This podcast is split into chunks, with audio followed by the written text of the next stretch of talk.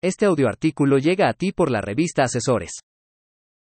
Daño moral a personas jurídicas. Por Alejandra Perales Bautista. La figura del corredor público ha tenido particular importancia en las actividades propias del comercio. Esto porque derivado de la Ley Federal de Correduría Pública, se enumeran facultades del corredor público, entre ellas fungir como perito evaluador para estimar, cuantificar y valorar los bienes, servicios, derechos y obligaciones que se sometan a su consideración, por nombramiento privado o por mandato de autoridad competente.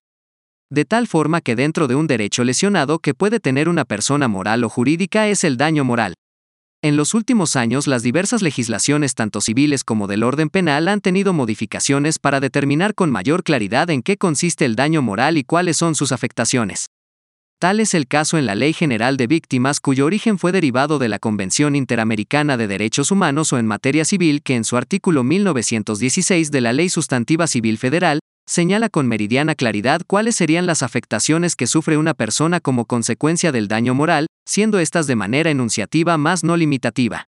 Lo interesante del tema es que la Suprema Corte de Justicia de la Nación se ha pronunciado en diversas tesis respecto a las afectaciones que por daño moral se causen tanto a personas físicas como a personas morales.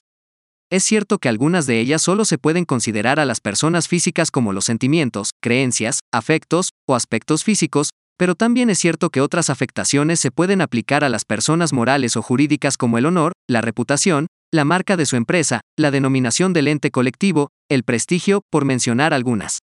Así las cosas, en un panorama actual en nuestro país podemos considerar que muchas sociedades mercantiles, en especial estas por su actividad mercantil, han sufrido daño moral derivado de algunas disposiciones de la autoridad que sin mediar procedimiento alguno, conforme lo señala la Carta Magna, ha provocado que empresas de reconocido prestigio se vean en la necesidad de promover juicios para acreditar que las resoluciones de dichas autoridades, sobre todo el sistema de administración tributaria o la Comisión Nacional Bancaria y de Valores, son tomadas sin sustento alguno lo que trae como consecuencia, repito, un serio daño moral a las personas jurídicas y en algunas ocasiones a sus socios o accionistas, incluso a sus trabajadores y su cartera de clientes, pues al verse dañada su reputación, su marca o cualquier otro bien intangible, dejan de realizar transacciones comerciales y por ende la caída de sus servicios o ingresos que se refleja en sus estados financieros, trayendo como consecuencia un riesgo de concurso mercantil.